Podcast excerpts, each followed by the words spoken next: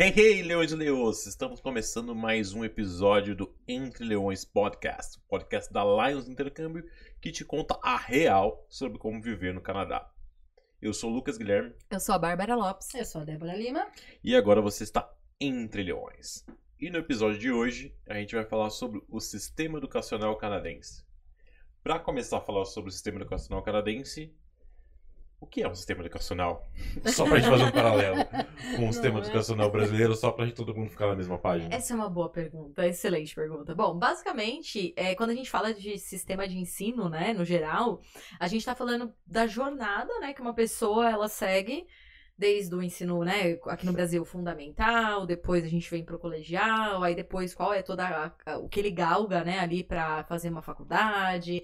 Então, basicamente é o ensino mesmo, né, que a gente tem, os ob- obrigatórios não obrigatórios, né, que seriam as, as especializações, e também o que é mais comum, né, fazer. Porque, por exemplo, aqui no Brasil, a gente tem uma série de coisas que as pessoas podem fazer. Então, elas podem, sei lá, sair do colegial, meio que até o colegial todo mundo faz, Sim. né? Uhum. Na teoria. E aí depois, beleza, tem pessoas que fazem o Senai, tem pessoas que fazem Senac, tem pessoas que fazem o tecnólogo lá, sei lá, FATEC. E a gente tem pessoas que fazem graduação e pós-graduação e e por aí vai. Então, assim, não só falar o que é possível fazer, mas o que é mais comum fazer, né? Eu acho que é importante entender isso, né? Show. Inclusive, eu quero falar uma coisinha que antes de começar.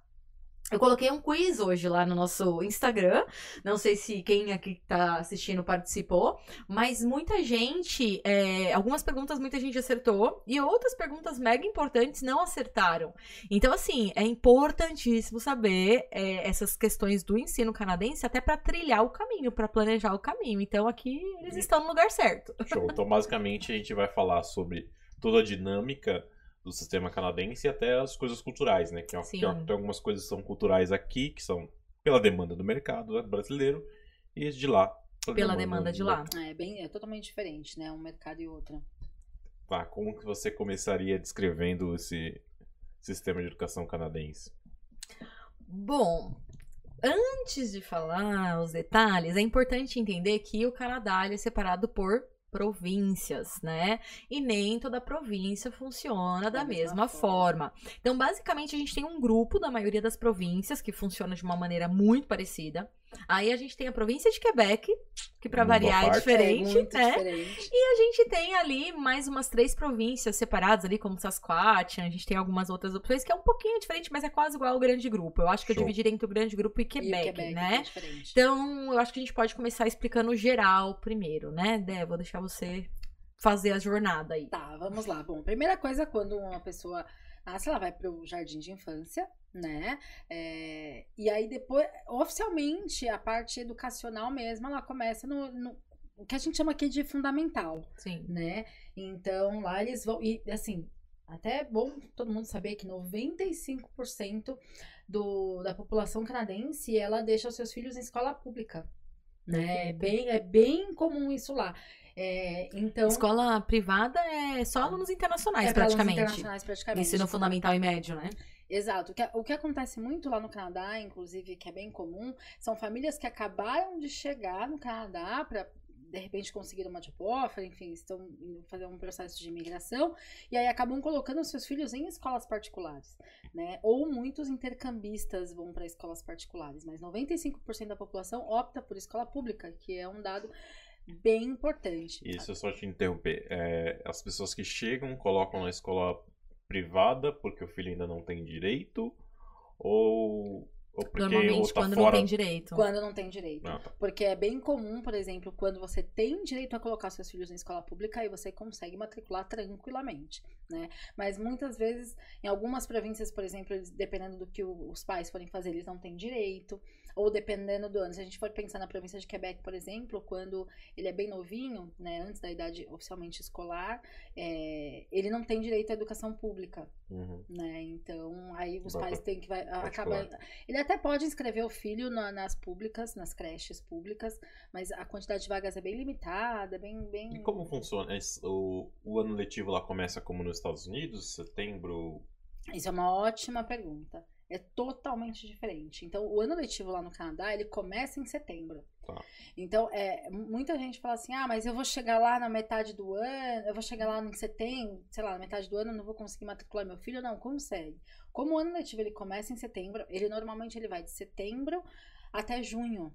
Até o junho deles é como se fosse o nosso dezembro, Tá. né? Tipo, no começo São as férias são mais as férias extensas, mais né? extensas. Então, é, é totalmente ao contrário do Brasil, porque lá o verão, eles querem aproveitar muito o sol, o verão, então. é o- Sabe isso? Exatamente. Então, eles é, pegam as férias de verão, que é de julho, na verdade, meados de junho, até finalzinho de agosto, comecinho de setembro. Então, o ano letivo funciona dessa forma. Tá, eu te perguntei isso porque a minha pergunta, na verdade, era: o que acontece então se eu chegar em março? E o meu filho consegue entrar na escola ou porque tá muito fora do, do começo do semestre, ou enfim, ele não consegue entrar? Se ele chegar em março, Tipo, se ele chegar fora do, do Fora- início, né? Não, normalmente não é um problema. Só, só é um problema se ele chega, por exemplo, muito perto do fim do semestre. Então, por exemplo, é um problema se ele chega. é, vou chegar lá em maio. Uhum. O semestre já vai acabar em junho. Vai pegar as provas. Vai né? pegar a prova. Então acaba não fazendo sentido. Aí os pais acabam optando pra aguardar até o intake. O in- intake, gente, pra todo mundo entender, é o, o início. É como se fosse a data de início das aulas. Então os pais acabam aguardando o intake de, de setembro, que é o início do ano letivo. Mas quanto mais os pais puderem chegar próximo É ali do, do, do, do semestre, do, do ano, né? Do ano. É o ideal, porque assim, o filho vai pegar desde o começo, vai ter E todo. os colleges, é, os particulares e privados, que normalmente as pessoas vão fazer para os adultos, Ah, tá. eles também têm takes, essa data de início próximo às datas de início das escolas das crianças? Tem, tem e takes. Tem, Na sim. real, a, a diferença é que, assim, os colleges públicos, normalmente, ele tende a ter menos datas de início. Então, normalmente, setembro, com certeza, ali, Sim, né? sim. Entre setembro, finalzinho de agosto, ali nessa, nesse período. É, mas alguns têm também ali no começo do ano, janeiro. Agora, colleges públicos normalmente tem um pouco mais de data de início. Acaba tendo umas... Privados, é isso. Os privados acabam tendo aí em torno de umas quatro datas de início por, por mês, mas normalmente cabe Por ano. por ano. Por ano. Eita, tô difícil hoje, hein?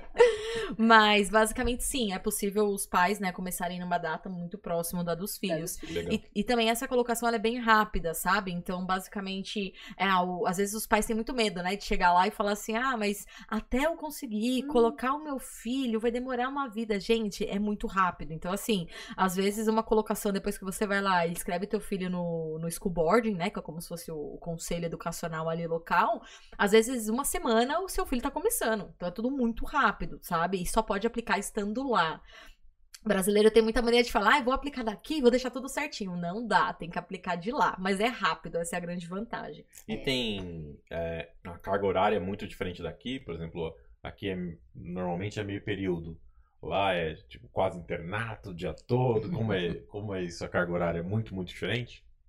Norm... Você vai? Eu vou. Pode ir, pode ir, pode ir. Normalmente é assim, eles falam de período integral, né? Mas na real não é integral, né? Pega normalmente a manhã toda e uma parte da tarde.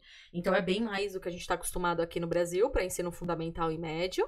É, então é um pouco mais extenso, assim, nesse sentido. Eles têm algumas coisas muito diferentes, assim, aqui, por exemplo. Então, por exemplo, ó, mesmo em college, em college, e em escola, Escola. pública, né? Que não tem que pagar, as pessoas normalmente têm direito, vamos falar disso já. É. Ahn, na hora do almoço, por exemplo, é esperado que os pais vão encontrar os filhos. É, que legal. Olha que louco, É tipo, é bem muito diferente. diferente. Então é muito comum os pais de fato, sabe aqueles filmes que a gente vê, né? Que aparece o pai indo lá no jardim, vendo o filho, co- comendo ali com o filho? É bem isso que é esperado ou que muitas vezes acontece. Por quê? Porque realmente eles normalmente trabalham perto, estudam todo mundo muito perto. Então existe isso, é comum. Então os pais vão lá e realmente almoçam com os filhos, né? E se o pai não vai, o que também é muito comum, né? É, aí o pai tem que providenciar o que vai acontecer com o filho. Então vamos supor, Uhum. se for um filho muito pequeno, então ele paga ali uma pessoa, né? Paga, paga uma taxa ali, sei lá, é baratinho, sei lá, tipo 2 dólares por dia, para ter uma pessoa ali responsável pelo filho na hora do almoço, porque na hora do almoço a escola não é responsável. Hum, Olha que louco. Então é, É muito- muito, muito diferente, né? E mesmo assim, se você, por exemplo, quiser levar o- a comida tal, né? O lanchinho ali pro teu filho, beleza? Se não, você paga o almoço. Então tem algumas coisas que também a gente tem que ficar de olho que vai ter algumas taxinhas ali, mas, lógico, pela, pelo conforto do, do filho, né? Mas é bem diferente, Bem né? legal. E aí eles tendem a ficar um pouco mais estendido. Eu acho que é legal também falar, Dé com certeza consegue falar melhor do que eu, em relação ao que eles estudam lá, né, Dé? É Porque é muito muito diferente. É, eu, queria até voltar um ponto antes, a gente falar da divisão, de como eles fazem essa divisão das escolas lá, até pra em que escola que eu vou matricular meu filho. Isso é Uhum. muito legal entender, porque assim, como todo mundo sabe, Canadá é dividido em províncias, né? Como se fossem os nossos estados aqui. Então, como a Bá falou, é, cada província, aliás, o grupo maior de províncias tem, tem algumas regras, né? E a província de Quebec tem algumas regras diferentes do- dos demais. Então, para a gente entender, cada província, ela também se subdivide como se fossem as secretarias de educação que a gente tem aqui no Brasil. Então, lá eles têm os distritos escolares, que é mais ou menos, mais ou menos, eles pegam uma região e demarcam essa região, e ali é um distrito escolar. E esse distrito escolar, ele pode ter regras diferentes também. Sim. Então, é- isso é muito importante saber. Que, em linhas gerais, eles são muito parecidos entre si. Mas os distritos escolares têm autonomia de, inclusive, definir o currículo de cada, é, de cada escola, né? De Uhum. cada distrito, na verdade. Então, por exemplo, tem distritos escolares que é, o aluno tem quatro matérias o semestre inteiro. E tem distrito escolar que o aluno ele pode ter seis matérias no, no, no, no semestre. Então, isso muda muito de acordo com cada distrito. Uhum. Isso tanto para o ensino fundamental quanto para o ensino médio, né? É, então isso é, é muito diferente daqui, porque e lá os alunos escolhem as matérias. Eu acho que essa é a grande é sacada sacada mim, de assim. tudo. É. Porque os alunos, eles não necessariamente. Não é igual aqui.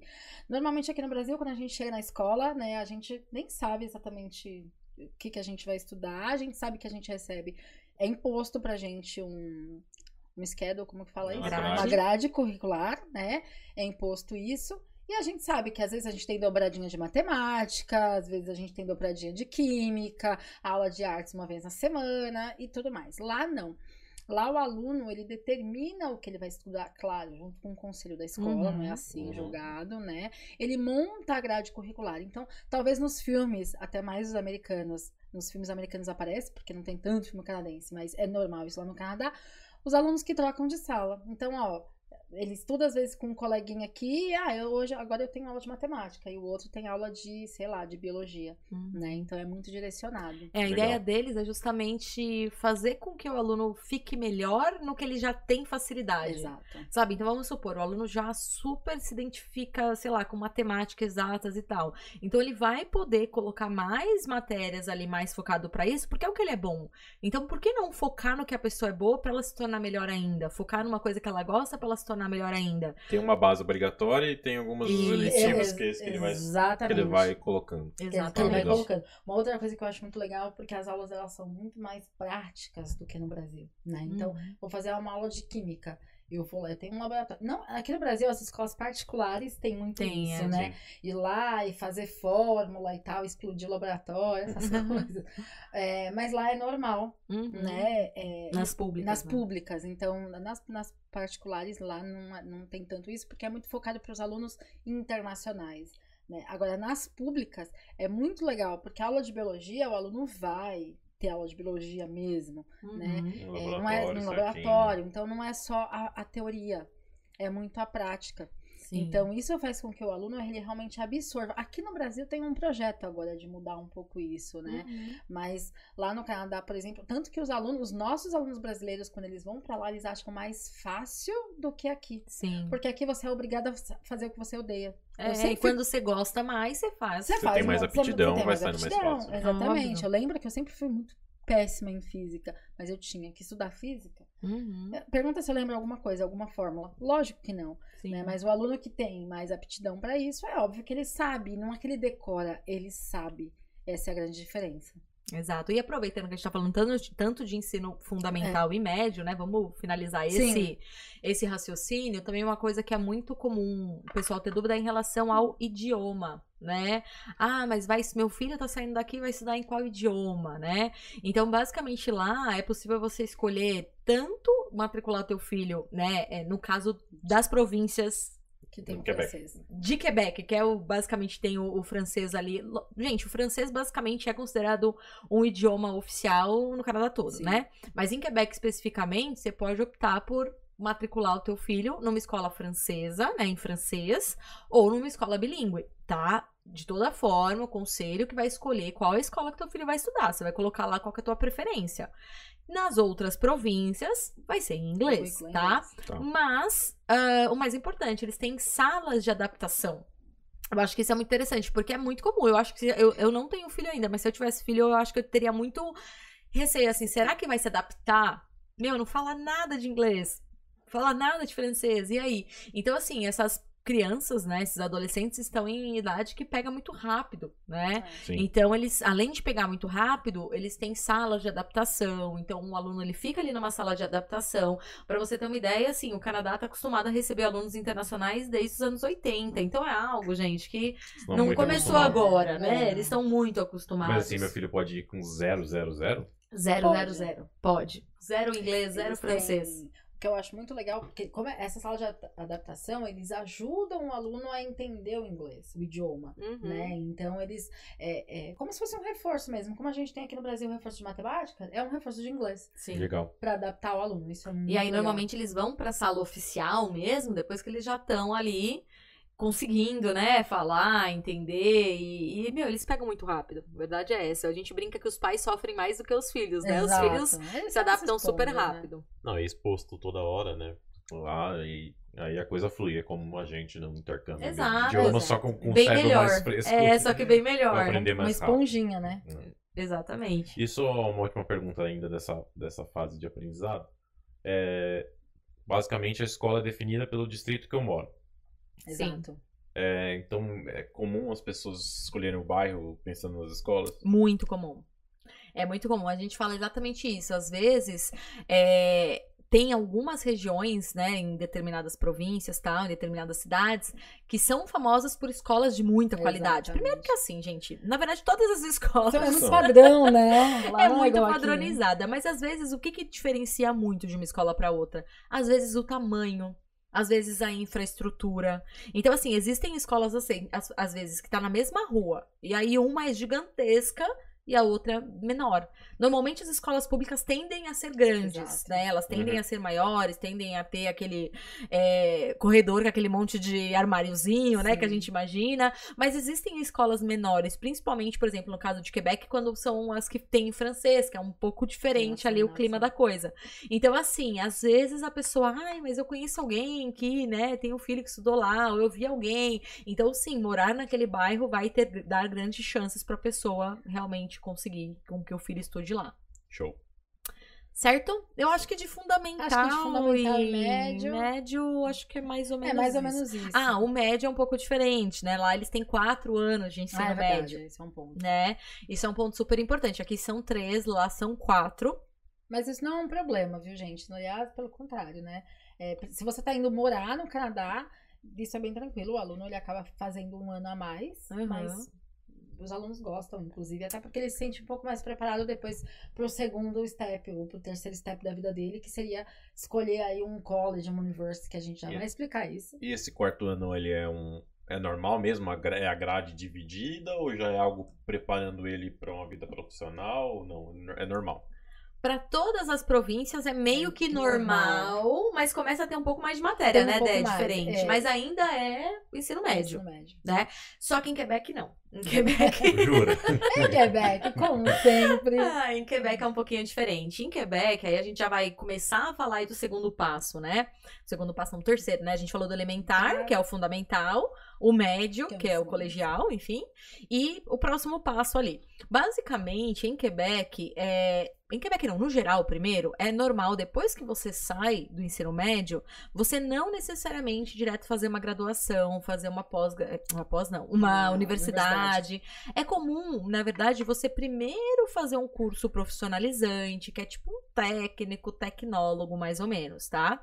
Só que o que acontece? É, todo mundo faz isso? É claro que não. De novo, estamos falando de cultura. Aqui no Brasil, qual é a cultura principal? Ir direto pra faculdade. Não, se, se você não faz Graduação. assim que você sai da fa... você é estranho. Você é Lá, estranho. não. Hoje ainda mudou um pouco, É. mas nossa, na nossa época Nossa tinha que sair correndo e fazer. obrigação. Era obrigação. Né? E, e, e hoje pouquíssimas pessoas que assim que sai do, do colegial e vai para um Senai, vai para um Senac e tá tudo bem, na verdade, né? Exato. Lá é o contrário, lá a maioria vai primeiro para um ensino técnico ou tecnólogo para entrar no mercado de trabalho o mais rápido possível e depois de vários anos no mercado entrar no bacharelado, se quiser. Se quiser, ainda é bem se normal. tiver afim, entendeu? Então, é bem normal não fazer, é bem normal parar no tecnólogo. Quando a gente fala de Quebec, é, um desses cursos técnicos tecnólogos, que é o DEC, né? DEC, Sopa de ah, letrinhas. pois é, volta, preciso fazer, né? Pois é. Então, o DEC é, é muito comum você já ter ali nos últimos dois anos do colegial. Então, você meio que já começa, porque basicamente o DEC ele é Diploma de Estudos Colegiais. Diploma de Estudos Colegiais, ele tem dois tipos. Ai, gente, tô confundindo todo mundo, É. né? Vamos lá, vamos lá. Ó, então tá, vamos de novo. Espera, esquece o resto do Canadá, vamos falar só de Só de Quebec? Quebec nessa porque hora, aí a né? gente Eu acho que é mais tá importante bom. essa hora. Então, beleza. Então tem, depois que você fez o colegial, você tem o DEC, Diploma de Estudos Colegiais, e tem dois tipos. Tem um tipo que ele só serve como se fosse a base da tua faculdade. Como se fosse um primeiro ano da faculdade aqui, que a Tá. gente tá acostumado a, sabe, pega aquelas matérias todas bem Tipo, básicas. Uma. Sociologia, filosofia, normalmente todo É, aquelas regras da BNT, BNT, que lá é APA style, APA enfim, style. que é todo, totalmente diferente. Então, assim, você tem a base. Em Quebec, eles já meio. Essa é a grande diferença, né, do resto das Sim. províncias. Eles já meio que juntam esse deck, né, junto no colegial, de quem já tá fazendo colegial lá, tá? Então, essa pessoa, ela já sai com a base, né, que é o deck. Tá, pera. O, o DEC, na província de Quebec, ele entra dentro do que, do que a gente conhece como ensino médio. Isso. É, aumenta a quantidade de anos lá ou simplesmente colocam Não, são na, quatro São anos quatro ainda. é, só colocam na grade? Só coloca matérias na grade, é. É.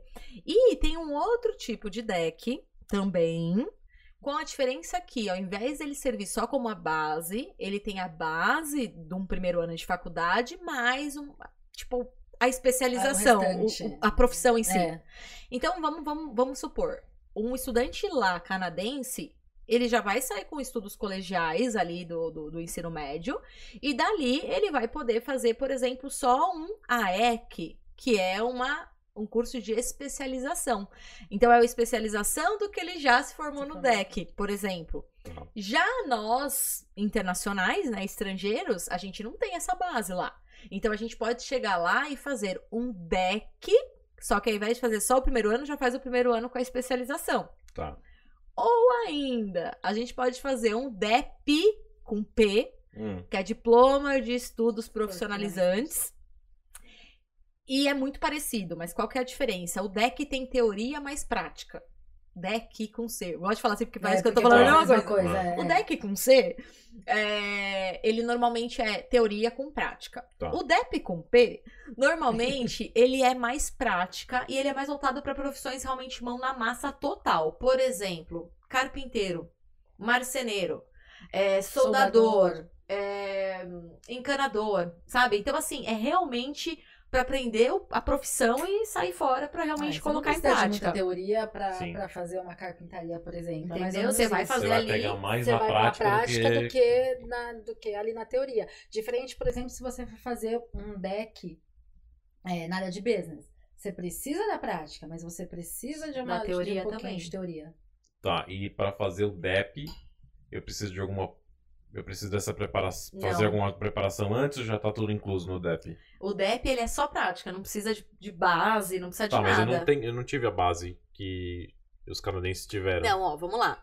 O DEC com C é que precisa ter uma base para depois você fazer a é especialização. O DEP eu não O preciso DEP ainda- você pode ir direto Tá. fazer. Na verdade, nós estrange- estrangeiros, nós podemos ir direto para qualquer um deles. Basicamente, eles têm três tipos lá em Quebec: DEC com C, DEP com P e o AEC.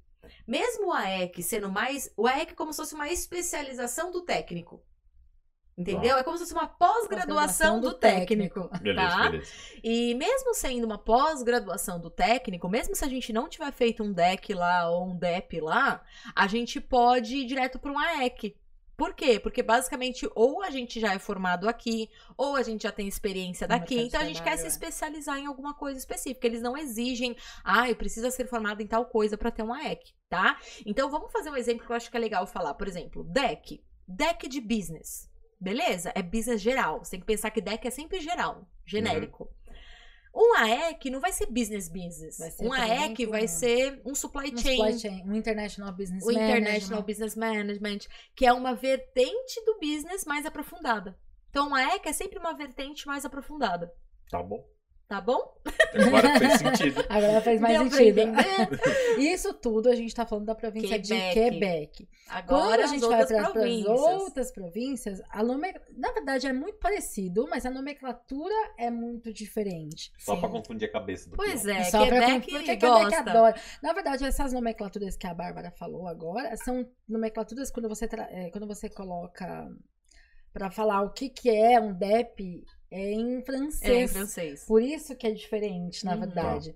Querendo ou não, por exemplo, se a gente pegar no restante do Canadá, a gente tem é, mais ou menos o mesmo estilo com certificados, com graduate certi- certificate, graduate certificate e diplomas e advanced diplomas. São mais ou é, é diferente, mas é mais ou menos parecido com, com, essa, com essas questões que a Bá falou agora. Então, vou dar um exemplo. Por exemplo, se eu pegar um, um, uma- um certificado de graduação, eu preciso ser formado e é como se fosse a nossa pós-graduação aqui no Brasil. Tá. Então, eu vou me especializar só na...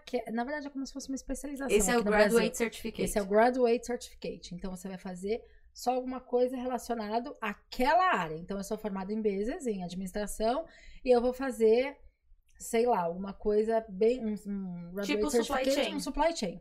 Então, eu vou me especializar só em supply chain. Aí, eu preciso ser graduado aqui no Brasil, ou graduado lá no Canadá. Uhum. Quando eu faço um certificate, é, é como se fosse o AEC. Eu não preciso ter uma formação aqui no Brasil. Eu vou me, me, me especializar em alguma coisa, mas eu não preciso ser graduado. Eu posso ter acabado de sair do ensino médio e entrar no certificado. E aí, quando eu faço um diploma, ele é um pouquinho mais. Ele une teoria e prática. E aí eu tenho um diploma. E aí, quando eu tenho um advanced diploma, eu tenho teoria e prática um pouquinho mais avançado. Se a gente fosse comparar, porque a gente sempre gosta de É, comparar. comparar é né? legal, é importante. É, tipo, ai, como que é isso aí tudo no Brasil? Então, assim, não é igual, não adianta falar, meu Deus, não, Não, é não exatamente é. assim, não é exatamente assim. Mas se a gente fosse comparar, o certificate é mais ou menos o nosso técnico. Mais ou menos, exato. Mais ou menos. Assim como o nosso DEP, com P, Que é Quebec. mais ou menos nosso técnico. Tá? o diploma nas outras províncias é mais ou menos o DEC com, C. C. Ah, Que é talvez ou o AEC ali, mais ou É. menos, mas acho que mais o DEC. E que é mais ou menos a ver com tecnólogo, tecnólogo. aqui. O tecnólogo, ele não é mais profundo do que o técnico? Sim. É a mesma coisa. Então, às vezes, os nossos alunos perguntam muito assim. é, não sei se você pega muito, eu sempre peguei assim. Sim. Mas tá, qual a diferença de eu fazer um certificate, sei lá, em administration e um diploma em administration? Tipo, é o mesmo nome na cabeça do aluno, mas é mais tempo, mas é mais caro, mas é mais um monte de coisa. Sim. Então, assim, por que, que eu vou fazer o diploma? Porque o diploma, ele é muito mais profundo. É a mesma coisa que aqui. Por que fazer um técnico? Por Não que fazer um tecnólogo? exato. Um tecnólogo, ele é muito mais profundo. Aqui ele é quase uma faculdade, né? Então Uhum. ele é mais profundo. Então realmente depende muito dos objetivos acadêmicos do, do aluno, Legal. Tá? É, tudo depende realmente da, do que você tá, é da sua estratégia, o que você quer fazer agora. Exatamente. Eu, eu, eu sempre penso o seguinte: depende muito das suas experiências no Brasil, de quanto você quer investir e o que você quer fazer lá no Canadá. Então é um conjunto. Por isso que essa análise, essa consultoria que a gente faz quando o aluno vem e fala, eu quero fazer uma faculdade no Canadá, não é simplesmente falar, ok, vou te vender um programa É, de às vezes faculdade. eles falam, me manda um orçamento, Me né? manda um orçamento. Não existe orçamento para isso, porque a gente primeiro precisa fazer uma consultoria, entender o perfil do aluno, para entender o que faria mais sentido pro perfil e objetivo dele. Por isso que é Exato. muito importante. Tem que analisar o que, o que é a experiência profissional dele, o que ele já se formou. Exatamente, porque não adianta. que ele quer. quer. Estando lá. Porque não adianta, por exemplo, essa semana, semana passada a gente pegou um caso. O cliente, ele é, é, está se formando em psicologia aqui no Brasil. E ele pensou, ah, eu vou fazer psicologia lá no Canadá. Vou fazer uma especialização em psicologia no Canadá. Psicologia é uma, uma profissão regulamentada, que precisa ter, tipo, um certifi- uma certificação para ele poder atuar. Uhum. Então, até ele regulamentar essa profissão aqui, ele falou assim: não, não- lá no Hum. Canadá eu não quero fazer alguma coisa de psicologia, então eu vou mudar de área. Ele já faz, ele ele já sabe fazer a parte de TI, uma pro- programação, coisas assim. Então faz muito mais sentido pela experiência dele no Brasil. Ele tá se formando em psicologia, mas ele atua aqui no Brasil na área de TI. Uhum. Faz muito mais sentido ele fazer uma coisa de especialização na área de TI e não na área de, de psicologia, que é a E formação aí o dele. objetivo também tem tudo a ver, porque ele Sim. poderia virar e falar: não, meu sonho é ser psicólogo no Então, tá Canadá. bem. e aí ele faria psicologia. Exatamente. Agora Mas- não, o sonho dele era migrar. Opa, vai pra TI Vai pra então. TI, tem mais Mas acho que tudo também depende da estratégia dele lá, né? Já que a profissão regulamentada ele não conseguiria exercer, então talvez ele teria que começar mesmo por uma outra profissão para poder juntar dinheiro, enfim. Assim, falando disso, é, é, vamos supor, se o objetivo dele fosse ser psicólogo mesmo. Tipo, Hum. beleza, eu não quero trabalhar com Tá, TI, bem. eu quero ser psicólogo mesmo, essa é meu- minha vida, é isso que eu quero. Beleza. Nesse caso, ele poderia ir, ele tem algumas, algumas possibilidades. ele Sim, poderia pode fazer uma especialização em psicologia, Tá. mas ciente de que não ia trabalhar na área desde o começo. O que muitas vezes eles fazem é trabalhar na área sem ser, no caso, psicólogo. Então, tipo, ah, trabalhar em uma clínica, clínica de de psicologia, e ele ser, sei lá, o recepcionista. Estar ligado, mas não estar exercendo. E aí entender que vai demorar alguns bons anos para ele conseguir exercer lá. Tudo depende do objetivo, quanto a pessoa está disposta a esperar e quanto a pessoa está disposta a É. investir. Tá, É isso. Exatamente. Por isso que a gente. Infinitas possibilidades. São infinitas. Por isso que a gente pergunta tanto, né? Às vezes o aluno fala, nossa, mas tanta pergunta. É, a gente precisa entender. Se a gente não entender, A gente não vai direcionar. a gente não consegue direcionar. É, esse é o ponto, né?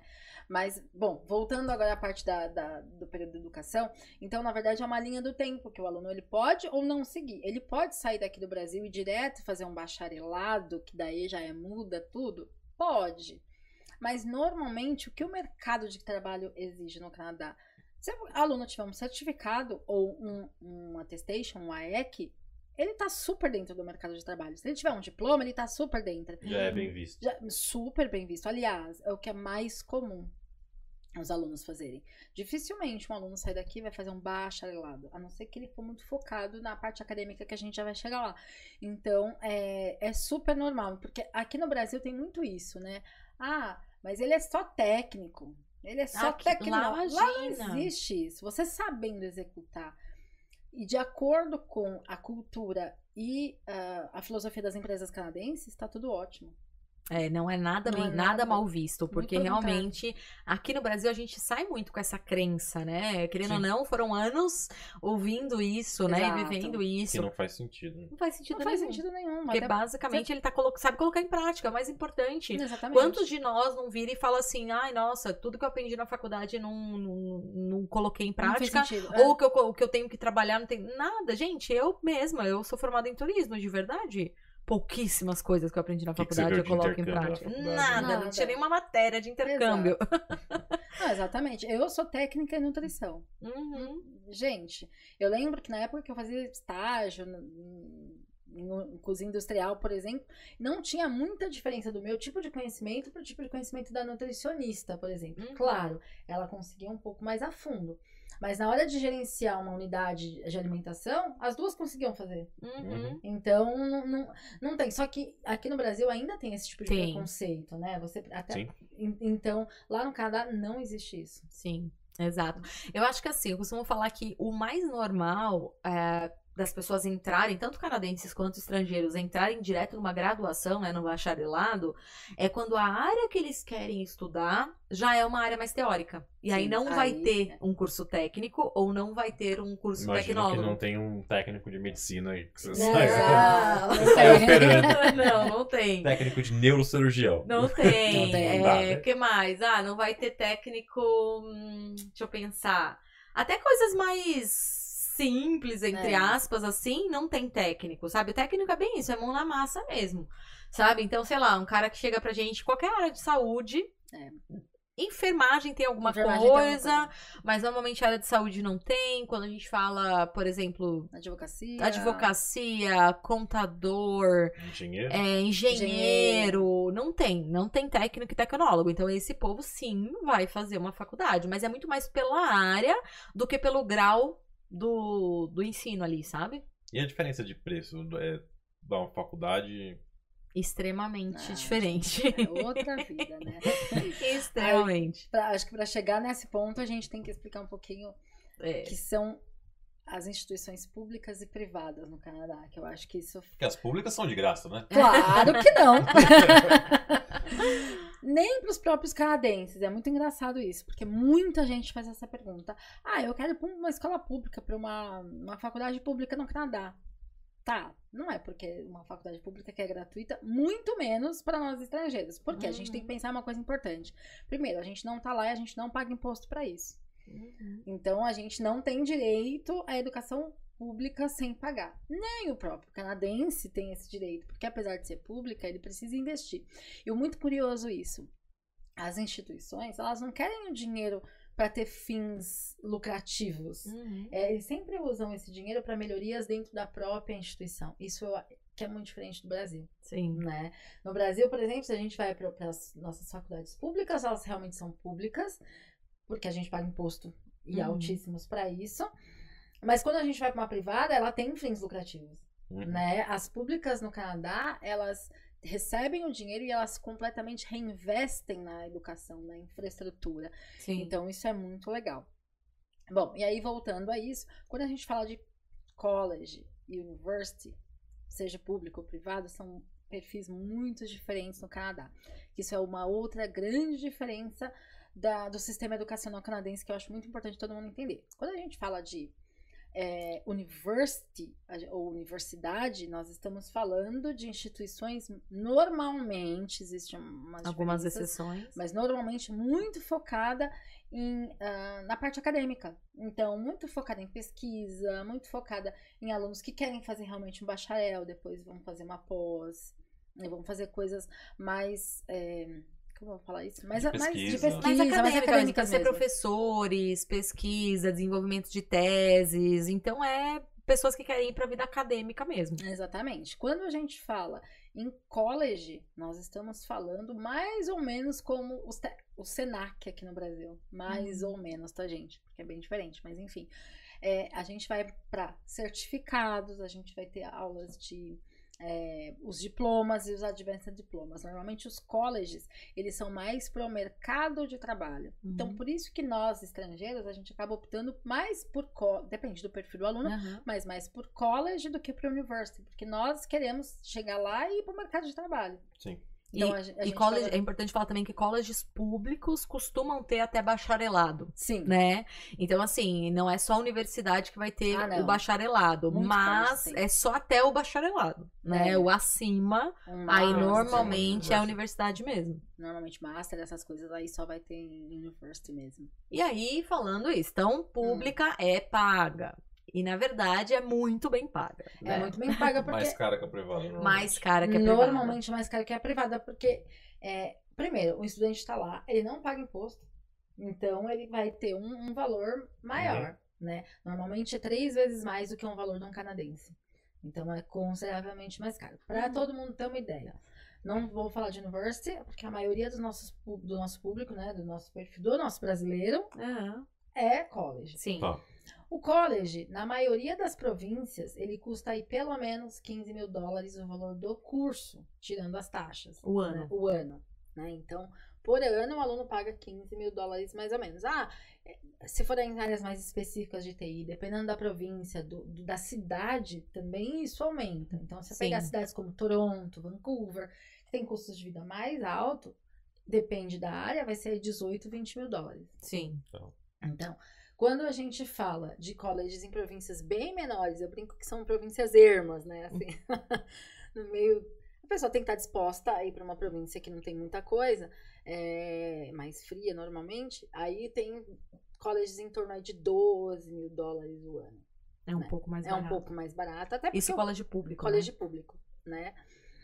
Bom, quando se a gente fala, isso a gente está falando normalmente aí de certificados ou de, de AECs diplomas. ou diplomas e tudo mais.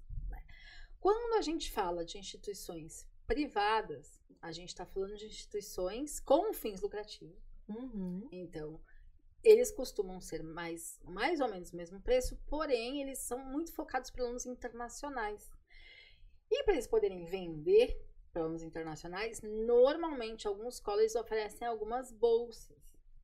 Por isso que acaba ficando consideravelmente mais barato ir para um colégio privado do que para um colégio público. Porque o público está muito focado no mercado canadense. Então, o que, que acontece? Eles separam algumas vagas para alunos internacionais. Depende do college. Tem colleges que é 10%, tem colleges que são 20% que são alunos internacionais. Tem colleges é, que po- pode até ter um pouco mais de variação nisso Uhum. mas eles têm uma cota para a quantidade de alunos internacionais. E pensando nisso, eles não têm tanto interesse em ter um aluno internacional assim. Uhum. Até porque se a vaga não for preenchida por um internacional, vai- que é muito concorrido normalmente, Uhum. ele vai ser preenchido por um Uhum. aluno canadense. Sim. Então eles não têm muito esse esquema de bolsa, né, Bá? Eu acho que essa questão de bolsa é legal também a gente falar que, assim, é... muita gente busca bolsa. Muito. Óbvio, né? A gente tem que tentar, né? Então, assim, é o que a Dé falou. O privado costuma ter bolsas muito altas. Então, por exemplo, a gente tem college agora que tá, inclusive, acabando hoje, né? Acabando 45% de bolsa de estudo, gente. É quase Vocês não sabem a metade. loucura que foi nessa agência hoje. A gente Hoje quase Essa bolsa acabando hoje. É, então, imagina, de bolsa tá dando quase 7 mil dólares de desconto. É, muita coisa. Colleges públicos têm bolsa? Até tem, Tem. mas é muito menor. Então, às vezes, sei lá, é uma bolsa de mil dólares, mil e quinhentos dólares, que vai ser dissolvido em três anos. É. Sabe assim? Então, é muito pouco. E aí, obviamente, temos bolsas por meritocracia. Essas Sim. primeiras bolsas que a gente falou, elas são bolsas simplesmente porque a gente é brasileiro. Tá. Vindo estrangeiro ali, ok. E existem sim bolsas por meritocracia. Muita gente pergunta, ah, mas vocês trabalham com bolsa e tal? Muitos colleges públicos oferecem Sim. bolsas, muitas universidades oferecem bolsas, mas de fato é por mérito. Enquanto a gente fala mérito, é de fato um perfil maravilhoso. É aquele estudante que tem um perfil onde o college ou a universidade quer ele. Tipo, eu quero que você venha estudar aqui, né? Então, isso, esse cara, ele vai ter bolsa, né? Como que vai fazer? Logicamente, a gente primeiro faz uma pré-análise aqui e vamos solicitar, mas assim, a gente já consegue dizer daqui quem não consegue a bolsa, né? Então, normalmente eles vão pedir, por exemplo, um GPA de, sei lá, 85%. Um GPA. um GPA é tipo uma A média. A a média global, global, é, é. a média global. Então, assim, as ou seja, as pessoas têm que ter, né, que quiserem aplicar para bolsa, tem que ter notas maravilhosas aqui nos últimos anos de estudo, né? Ou muitas escolas, né, universidades e colleges oferecem de repente bolsa para quem é esportista, né? Então, ah, eu sou do esporte, eu sou muito bom nisso, eu sou federado, eu sou isso, e eles vão analisar se faz sentido. Não adianta a É. pessoa vir e falar assim: "Ah, eu jogo vôlei no final de semana", não é isso. Não. Ah, eu sou muito bom jogando futebol na, na quadra de terra da ali rua. da rua. Não, Não, não, é. né? Então existe, só que sendo bem sincera, é muito difícil. Assim, eu vi pouquíssimos casos da minha vida que realmente tiveram perfil muito bolsa. É um perfil né? muito São específico. específicos. É o que eu sempre falo, acho que bolsa, a gente tem que entender que é, tem que ser por meio da- É muito mais fácil quando você já está lá, você ganha Ah, sim. essa bolsa pequena. Se for colégio público, né? Você ganha essa bolsa pequena. Por ser, por exemplo, um brasileiro, dependendo da instituição, se ela tiver isso. E você lá mostrar que você é bom o suficiente, você é maravilhoso e que eles querem te reter lá. Sim. Sim. Aí sim, normalmente as bolsas são mais agressivas nesse sentido. Exatamente. Assim, às vezes a pessoa é tão boa, tão boa, eles querem tanto aquele aluno que às vezes eles pagam pro aluno fazer. Sim. Entendeu? Então, assim, vai ser todo mundo? Não, Não. vai ser a grande minoria. Então, assim, não adianta criar uma expectativa assim fora da realidade. E quando a gente fala de valor aí indo pra universidade, aí a gente já tá falando de valor bem mais alto. Aí a gente tá falando aí em torno de 30, 40 mil dólares o ano, né? Claro, depende da universidade, depende do ranking, depende de uma série de coisas. Mas aí a pessoa já tem que estar realmente interessada em investir mais, porque normalmente quem busca mesmo a universidade em si, ou é um curso de bacharelado muito específico, ou já é um master, ou já é um mestrado, né? um- uma pós, e pós. aí. Essas profissões que geralmente são só com bacharelado, eles acabam ganhando muito mais? Ou...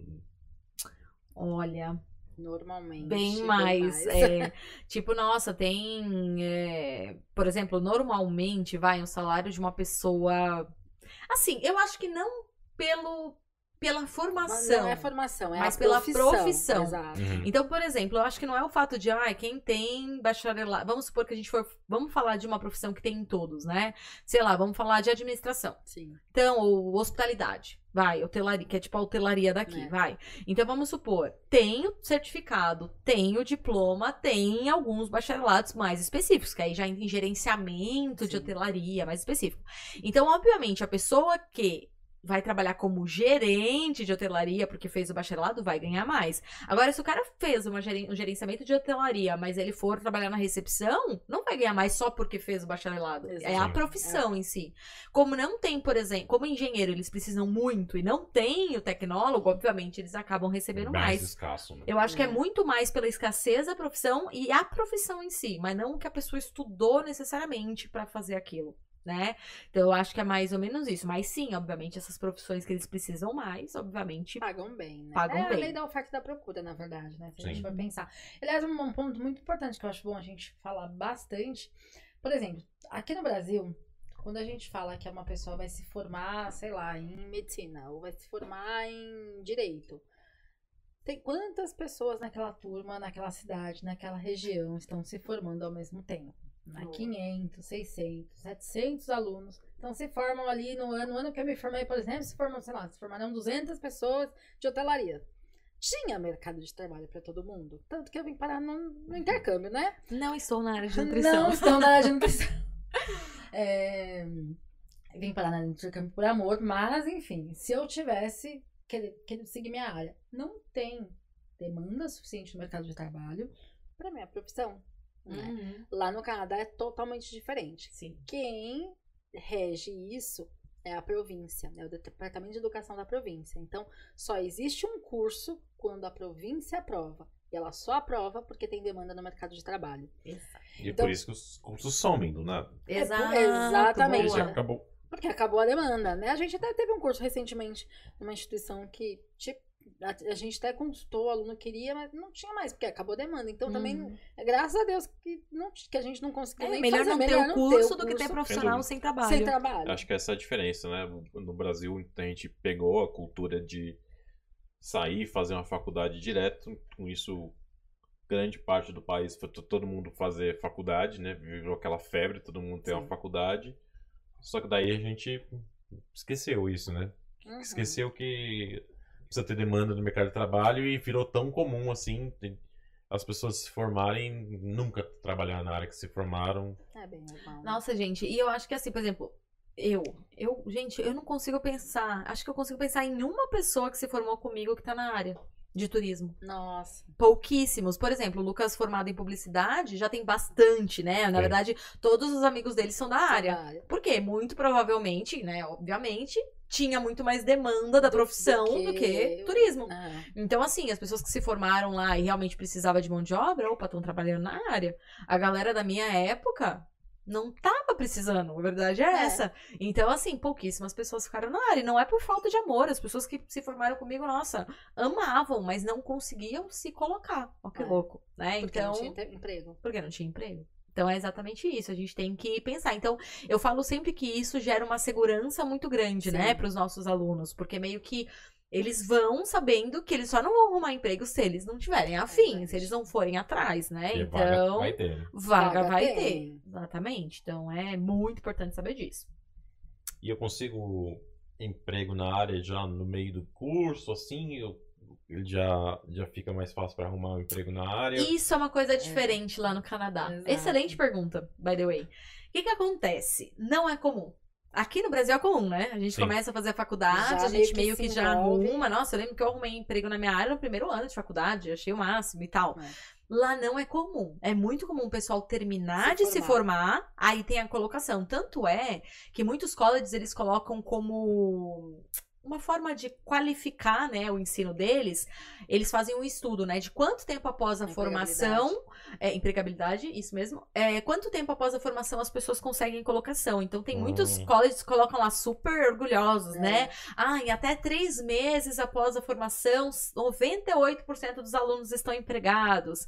A média, normalmente, é em torno de seis meses após a formação ter mais de 90% empregado, tá? Essa é a média dos colleges. Uhum. Mas vai ter college que em três meses vai ter 90 e poucos por cento. Então, isso é uma forma de escolher o college, É. sabe? Então, assim, Canadá não tem ranking exatamente como a gente tem nos Estados Estados Unidos. Unidos, Estados Unidos é normal falar, né? Ah, a faculdade mais bem ranqueada tal. No Canadá, eles identificam a qualidade do college com esse estudo da empregabilidade. Então, quanto tempo após a formação, a maior parte ali dos alunos estão colocados. Tá, é bom dizer que consegue um, um emprego, mas o cara antes de se é o emprego na na área. área, tá trabalhando em outras áreas, né? Tá trabalhando. Sim. Mas também, assim, dá pra conseguir? Claro que dá. Tudo vai depender do histórico do cliente. Aqui então, vamos Brasil, supor. É, aqui no Brasil. Então, vamos supor que ele foi fazer esse curso aí que a gente tá, tava com a bolsa até hoje. International Business Management, né? Gerenciamento de negócios internacionais. Se o cara já saiu daqui tendo tido experiência ali na área de administração, na área de logística, já é formado, sei lá, em administração aqui no Brasil e tal, ele tem muitas chances de conseguir na área antes de se formar, mas por conta do histórico daqui, né? Então tudo isso é levado em consideração. Agora, se ele tiver 000 daqui do Brasil, aí a probabilidade é que ele consiga na área só depois da formação Show, faz sentido. tá? E uma outra coisa também que é, que é comum o pessoal fazer, né? Eu falei que é muito comum o pessoal ir fazer um tecnólogo, né? Uhum. É, quando a Dé falou dessas áreas de ah, advocacia, psicologia, medicina, muita gente procura a gente dessas áreas, né, Nossa, Dé? é muito. Mas é muito, é muito comum. Tipo, ah, eu sou advogado aqui no Brasil, eu quero ir fazer uma coisa na área. Ou, ah, eu sou psicólogo e por aí vai. É muito comum. É, e aí, o que, que é uma, uma dica que a gente dá muito, assim, pras pessoas? É aquela história, né? Dá um passinho. Se, se você não tem dinheiro pra investir. Vamos considerar que o cara não tem muito dinheiro pra investir, tem que trabalhar desde o começo, que é a grande maioria do nosso público. Ele tem que dar um passinho pra trás, fazer um curso mais genérico, começar a trabalhar na área. Sim. Qual que é a vantagem dele esperar, né? Que depois que ele conseguir a residência permanente lá, ele vai ter um desconto absurdo para fazer o college que ele tanto sonha.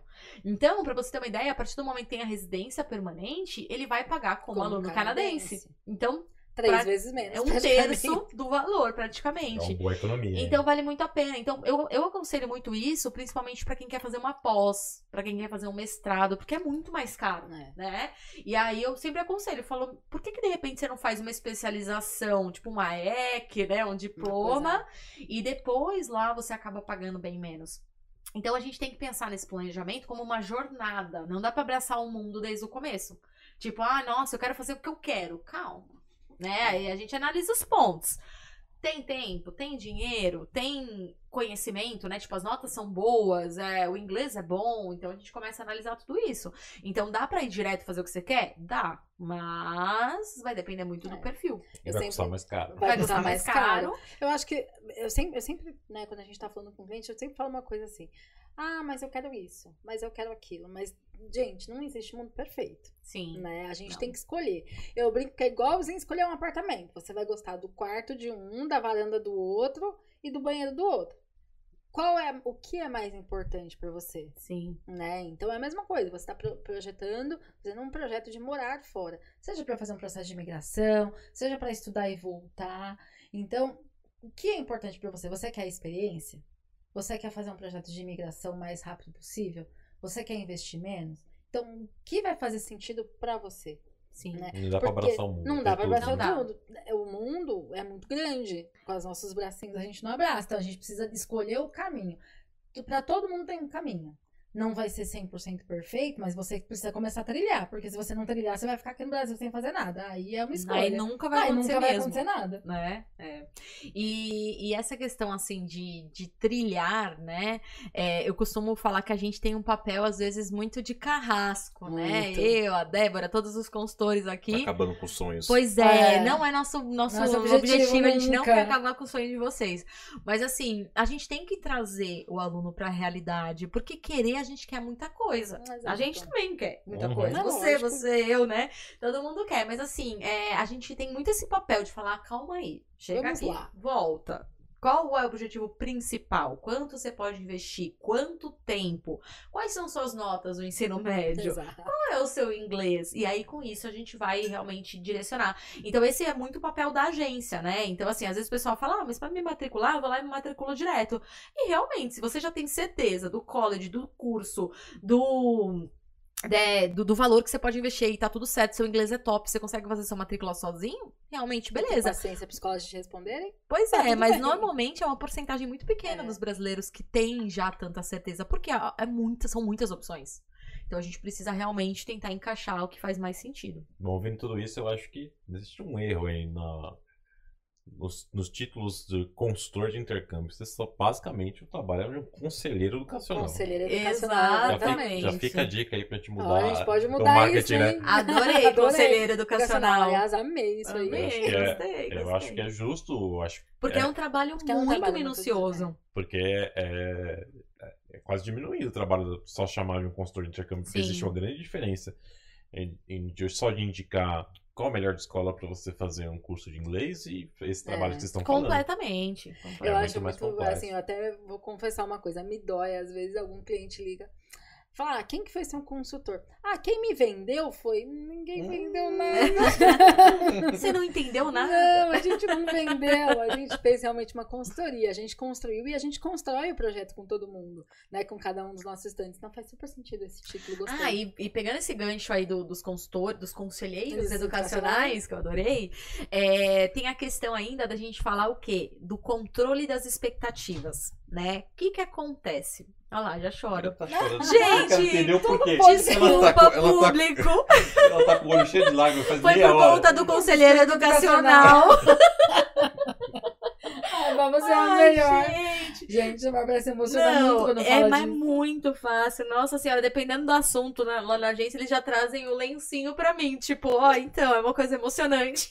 Mas quando a gente tiver filho, ela, Ai, ela vai desidratar, né? céu, vai. Vai Não tem jeito. Ai, tá bom, gente. Então, o conselheiro educacional. então, lida com expectativas. E assim, Hum. não só a expectativa pra falar pro cara assim, ô meu filho, vem cá, vai ser assim, vai ser assado. Mas assim, explicar desde o começo o que vai acontecer. Então, por exemplo, um dos serviços que a gente tem aqui na agência, né, a mentoria universitária, uma das reuniões é só pra setar as expectativas. É só pra realmente falar, olha, você tem ideia como vai ser? Vai ser assim, assim, assim, assim, assado. E só isso já deixa o cara muito tranquilo. Porque realmente ele já tá esperando. Exato. Esperando o quê? Porque que é importante a expectativa, né? Porque, meu, não é algo que dá pra você controlar 100%, Não, né, Dé? aliás, Então, nada. assim, quando a gente fala de college, é, no geral, no mundo todo, não é algo que a gente tem um. Não é como uma escola de inglês. Não. Que a gente faz a matrícula, é aceita, a gente liga lá e fala, e aí, cadê a matrícula? O cara manda e já era.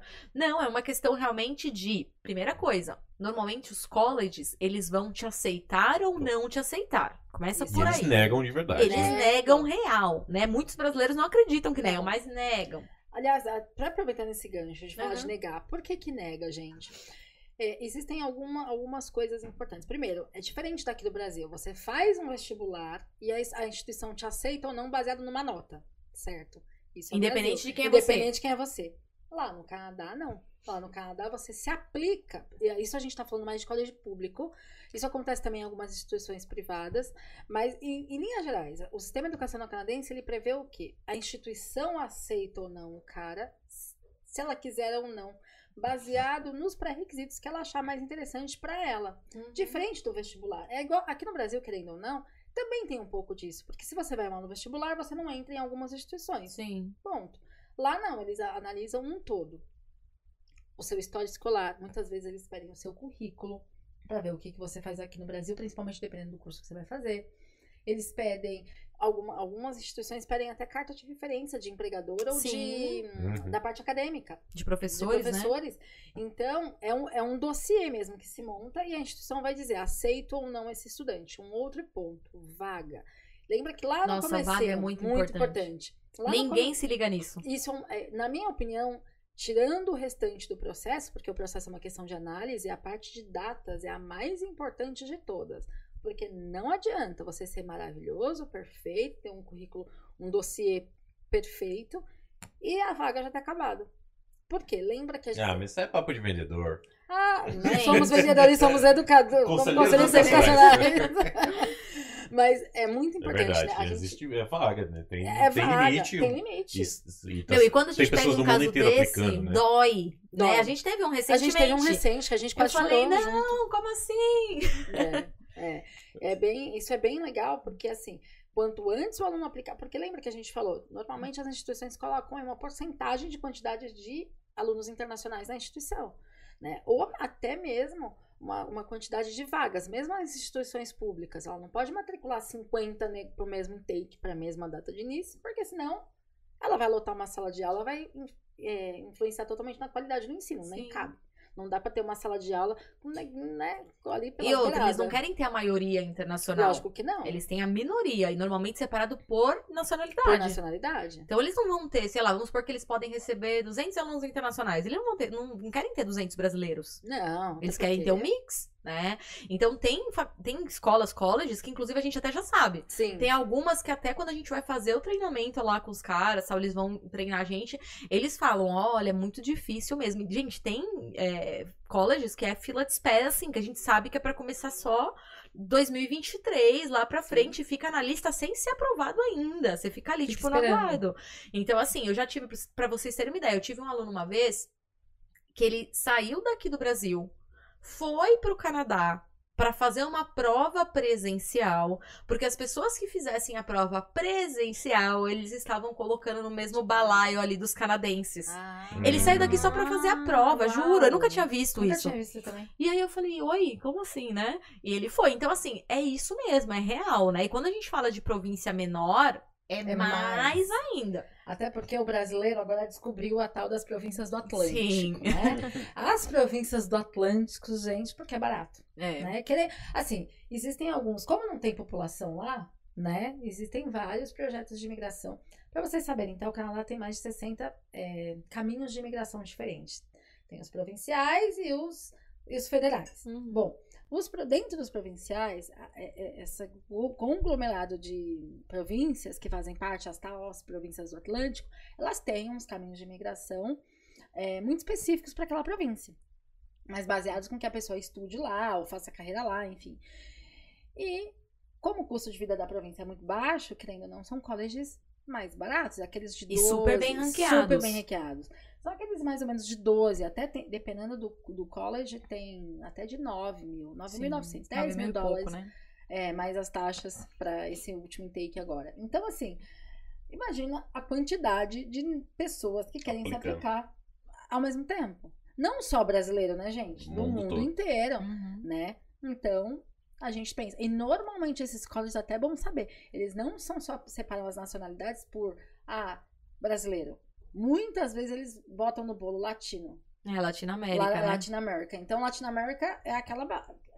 Então, gente, é, colombiano e mexicano se aplicam Muito. demais. Muito. E brasileiro, né? Uhum. Então, a gente tem que pensar nisso também, na quantidade de vagas por região.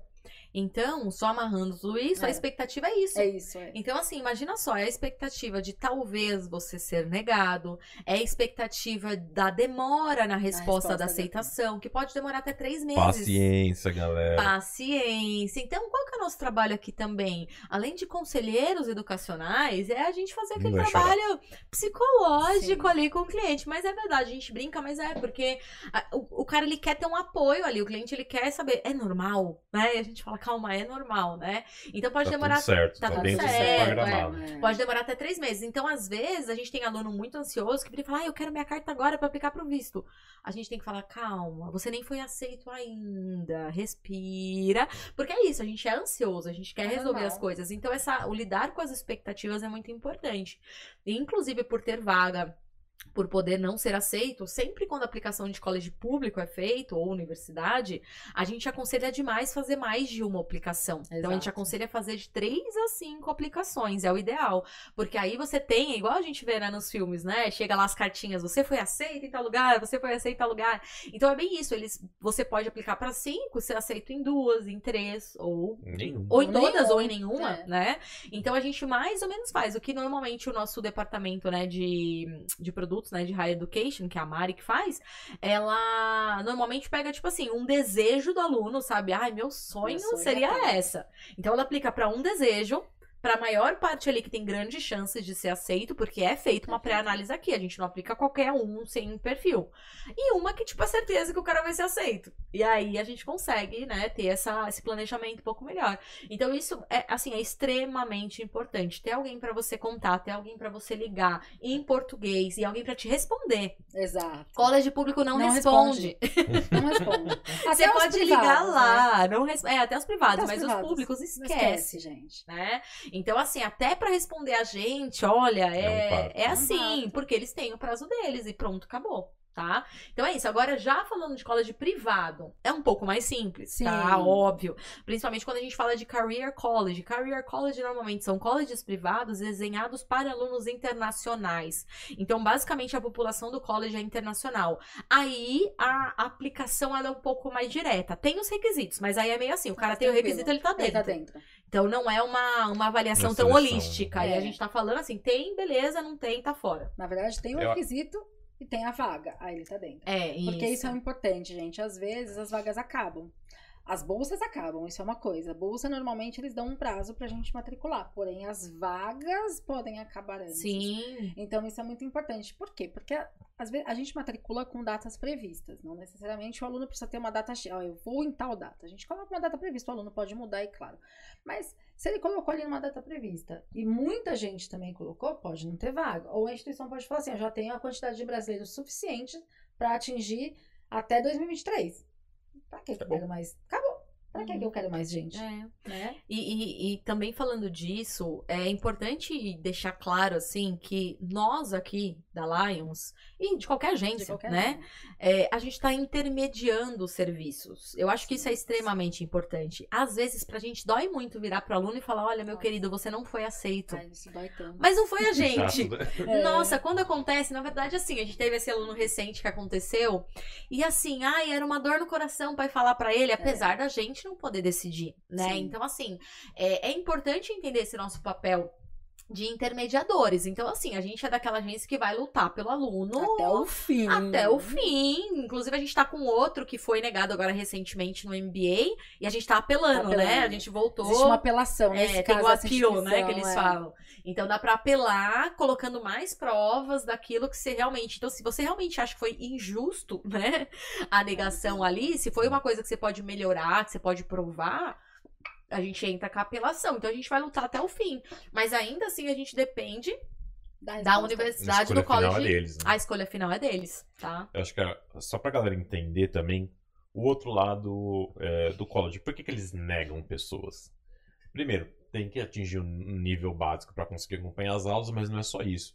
É com bons alunos que se fazem reputações de universidades. Boa. Então, é, Uhum. por isso que eles, quanto melhor a universidade, mais eles fecham o cerco para atrair as melhores pessoas, para que essas pessoas tenham feitos é, relevantes na, na parte acadêmica, ou enfim, no- são, são reconhecidos por estarem em posições grandes no mercado, para assim essa é, instituição de ensino, assim que elas ganham fama. Por isso que existe isso. Então, realmente, as, me- as melhores sempre vão ser mais difíceis de entrar, porque são as melhores pessoas. Daí, você não está falando as melhores do Brasil. É, por exemplo, no Canadá, que é algo comum ter imigrantes, é, estão buscando ali os melhores no mundo todo, né? É. Por isso que existe realmente esse de aceitação e não é papo nem nada. É realmente é sério porque é como elas funcionam. Exatamente. É Ah, isso um aí. outro ponto que eu acho muito legal falar. Inclusive falando a diferença entre colégio público e privado. Não, não do privado. A diferença, na verdade, entre colégio público e, co e career college. Que eu acho que é muito legal falar isso na parte educacional, que muda totalmente do Brasil, tá, gente? Porque assim.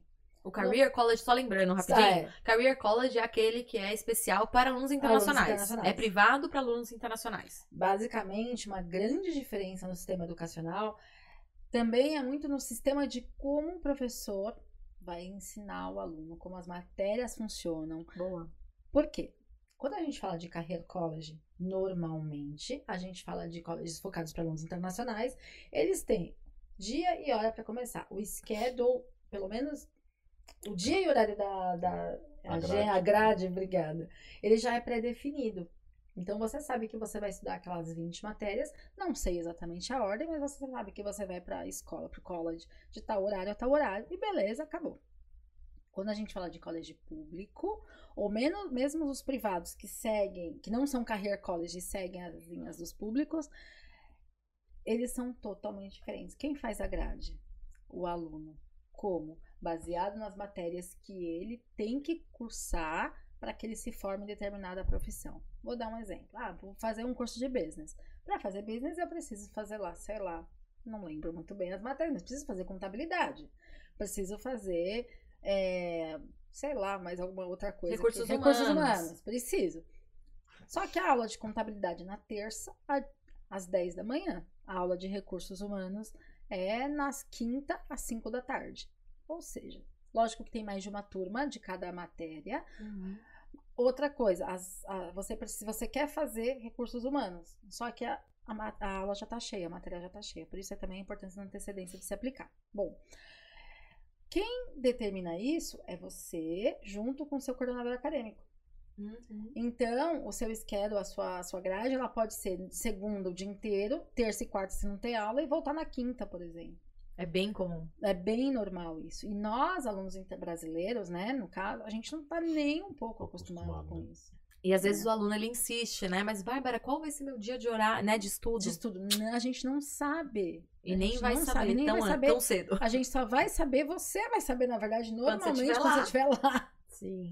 Então não dá para determinar isso. Uma outra coisa que é muito diferente. A sala de aula lá no Canadá, ela é feita para discussões. Ela não é feita para o professor ensinar. Sim. Então- Nossa, é muito diferente. É muito diferente isso. Aliás, algumas instituições, principalmente quem faz é, MBA aqui no Brasil, já é um pouco mais acostumado com isso. Mas quem, o brasileiro convencional, ele não está acostumado com isso. Então ele estuda em casa, o professor já manda a matéria e eles leva o conteúdo para fazer discussão. O professor ele é Ou seja, se ele já vai preparado. já vai preparado para aula. Já no modelo de Career College já é assim ou Não, mais o... No correr, no modelo de Career College. College, o É professor É ele- aula a é aula. aula a aula. O professor ensina mais. Porque é mais para aluno internacional. é, Entendi. Se bem que, assim, eles, eles adaptaram muito isso, mas existem muita discussão, os alunos fazem muito workshop, muito, muita apresentação, os alunos fazem É muito- prático. é prático. Os alunos fazem muito projeto, mas o professor tá ali também para auxiliar e tudo mais, e ele acaba dando conteúdo. Já no, no público, o professor não dá conteúdo, conteúdo, conteúdo, você estuda em casa. Ou melhor, nem é em casa. É, por isso que os colleges é, no Canadá, mesmo público, não precisa ser university, eles normalmente eles são grandes campos. Ah, boa. Essa é uma grande diferença. Essa é uma grande diferença também.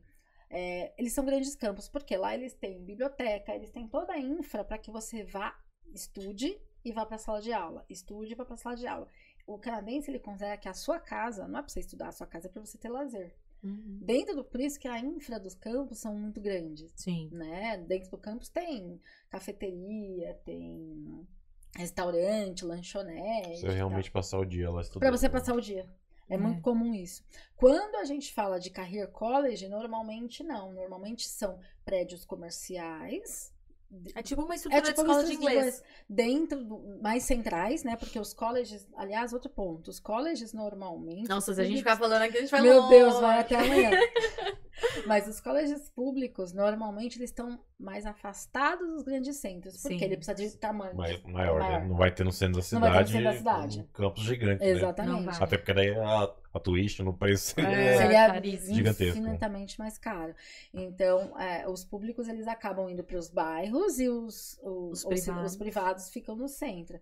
E aí, é legal setar as expectativas mais uma vez e pensar assim, se eu vou para um career college, normalmente eu vou para uma estrutura linda, bonita, Sim. mais uma estrutura de uma escola de inglês menor. Se eu vou para um colégio público, eu vou para uma es- infraestrutura maior. Mas lembrando todas essas diferenças. Então, lembrando que num público, eu tenho que entender que eu vou estudar na segunda o dia inteiro, na terça e na quarta eu não vou, e na quinta eu vou um dia- uma hora. E o perfil também desse estudante, a muito. gente leva muito em consideração. Então, às vezes, a gente tá atendendo um cliente que fala que quer um college público e tal, mas a gente sente ali é pela perfil. conversa que, Que não é o meu, perfil dele. né? não é o perfil, tipo, que ele não é independente. A Uhum. verdade é que quem vai fazer um college público ou universidade tem que ser independente. Totalmente. Tem que estar indo pra dar cara pra bater, tem Gostar de que estudar. gostar de estudar, Uhum. tem que ir pra fazer o negócio acontecer. Porque imagina, começa ali a primeira, a primeira grande, gra- o primeiro grande desafio já é chegando lá pra escolher, Escolher as matérias. matéria. Eles já surtam às vezes. Muitas Ai, vezes. que difícil. A gente fala, calma. Ali é o primeiro Tá só começando. tá só Tá começando. Então a gente também já, já deixa essa expectativa bem alinhada quando ele sai daqui. Na reunião para embarque, ele já sai sabendo que isso vai acontecer para ele não, né, ficar muito assustado. Depois tem que ser um cara que gosta de estudar, um cara que vai fazer os trabalhos em casa, porque meu, se ele não estudar em casa, ele vai ficar para trás, ele não Exato. vai passar. É bem isso mesmo. Então, assim, ele precisa fazer isso. E uma outra coisa também. Justamente por não ter horário, às vezes depende muito do curso, tá? Não dá pra generalizar. Mas, por exemplo, principalmente universidade. Universidade, às vezes, é o dia inteiro. Meio que você tem que ficar disponível pra universidade o dia inteiro, todo dia. E aí sobra pouco tempo Pra você trabalhar. Então, se você é um cara que precisa trabalhar de todo jeito, talvez o foco não é começar por uma universidade, um colégio público. Talvez o, o Uhum. foco é começa por um career college ou um privado, que você vai ter um pouco mais de tempo para trabalhar e aí depois lá na frente você faz um negócio mais específico. Então, tudo isso tem que ser levado em consideração, porque muda muito. Ah, eu- quero muito, sei lá, fazer engenharia, mas eu preciso muito trabalhar. Meu dinheiro tá contado. Hum, não faz agora. Não o momento, agora. né? De repente você entra no Canadá para um outro caminho e depois você segue o seu caminho. Né? É, é- é aquela questão, a gente tem que. A gente não pode ter tudo. É. né? Então a gente tem que escolher. Qual é o Exatamente. objetivo final e o que é mais importante pra você. É isso Exato. mesmo. É o que vocês mais falam no dia, assim? Olha, eu posso As perguntas que sincera, vocês mais fazem, assim. Eu acho que é o dia inteiro, né? A gente É. fala o dia inteiro. Porque, gente, cada cliente a gente trata de uma forma realmente muito individualizada, né? E as dúvidas são normais. E a gente quer que as pessoas realmente tenham esse tipo de dúvida, porque daí a gente consegue ir ajustando. Uhum. Não adianta vir uma pessoa que acha que sabe tudo, né? Muita gente já chega muito informada. Sim, né, é bem comum hoje em É dia. bem comum as pessoas chegarem muito informadas. Mas às vezes falta esses detalhezinhos de diferenças de expectativas que a gente precisa alinhar. Uhum. E aí, quando a gente alinha, a pessoa fala: opa, vou ter que dar um passo pra trás. Não é bem isso que eu tava imaginando. Eu acho que a gente fala o dia inteiro sobre isso, Sim. basicamente, na O live. objetivo principal, a prioridade, é, é muito isso. Muito, muito, muito isso. Então, eu acho que é isso. Eu acho que Se sim. faltou algo assim de ensino. Ah, só finalizando aí o processo, né? a gente falou até bacharelado, É. e aí lá também os alunos eles podem fazer um MBA, né? Um... Ah, isso é importante. O MBA lá, normalmente, é como se fosse um mestrado aqui. É, um pouco diferente, né? Uhum. Aqui o MBA, ele é considerado lato sensu, ele é considerado uma pós, né? Lá é considerado um mestrado, é Mestrado. stricto sensu, então é considerado um mestrado, tem um peso muito maior. Mas aí o aluno ele pode fazer um mestrado, ele pode fazer um doutorado, e a diferença também é que um mestrado lá, você tem duas formas, né, de fazer. Tem uma forma que é course based, então é focado num curso, então de fato o aluno ele vai lá, vai ter aula desse jeito que a Débora falou, mas vai ter aula, vai ter professor, etc, etc. E tem o formato do, do mestrado lá, que é a, o, o thesis based, que é uma tese, Uma né? tese. Então vamos supor, o cara já tem alguma coisa que ele já começou a desenvolver, Estuda. que ele quer estudar, que ele quer fazer uma tese, e aí ele apresenta a tese, a tese vai ser escolhida ou não para que ele possa fazer. A gente já tá falando de uma outra história. E aí no, no de tese ele precisa também de um orientador. Então quando chegar no momento de aplicar, ele já tem que ter a tese, já tem que ter orientador para conseguir fazer. Tá? Então, existem algumas diferenças nesse sentido, mas também dá para fazer, né? Então dá para fazer até, né, Dá enfim, o o mais o mais limite. até PhD tranquilamente é possível fazer. De novo, não é para todo mundo, mas sim, é possível. É possível. Ah, tem mais uma outra diferença que eu acho muito importante a gente falar, que é uma dúvida, que é uma, uma pergunta que a gente recebe todos os dias na Lions. Estão fazendo medicina aqui, Hum. quero fazer medicina lá, terminar a medicina lá. Né? Ou é, é muito comum também as pessoas estarem no ensino médio e ter o sonho de fazer medicina, e é, é muito comum as pessoas terem a dúvida assim: ah, mas fazer medicina fora do Brasil é mais barato. Na verdade, na verdade, depende do destino. Mas se a gente for pensar em Canadá, funciona totalmente diferente do que a gente está acostumado aqui no Brasil. Não só medicina, é, advocacia, como fala? Direito, Direito. Também é totalmente diferente, né? Dá o exemplo de medicina. Você não chega, você não, não existe um bacharelado de medicina no Canadá. E você vai para você vai fazer um bacharelado na área de biológicas e depois você vai fazer especializações do que você quer se formar no Canadá. Então é muito diferente. E na verdade, ó que louco, você faz a biológica, aí você tem que fazer um teste. ah, sim. Pra verdade. ver se você Se você realmente tá apto ali. entendeu ali. Me fugiu o nome do teste, mas você faz um teste e aí você faz a especialização na área. E aí você faz a residência. Residência. E aí você, Você é um é médico.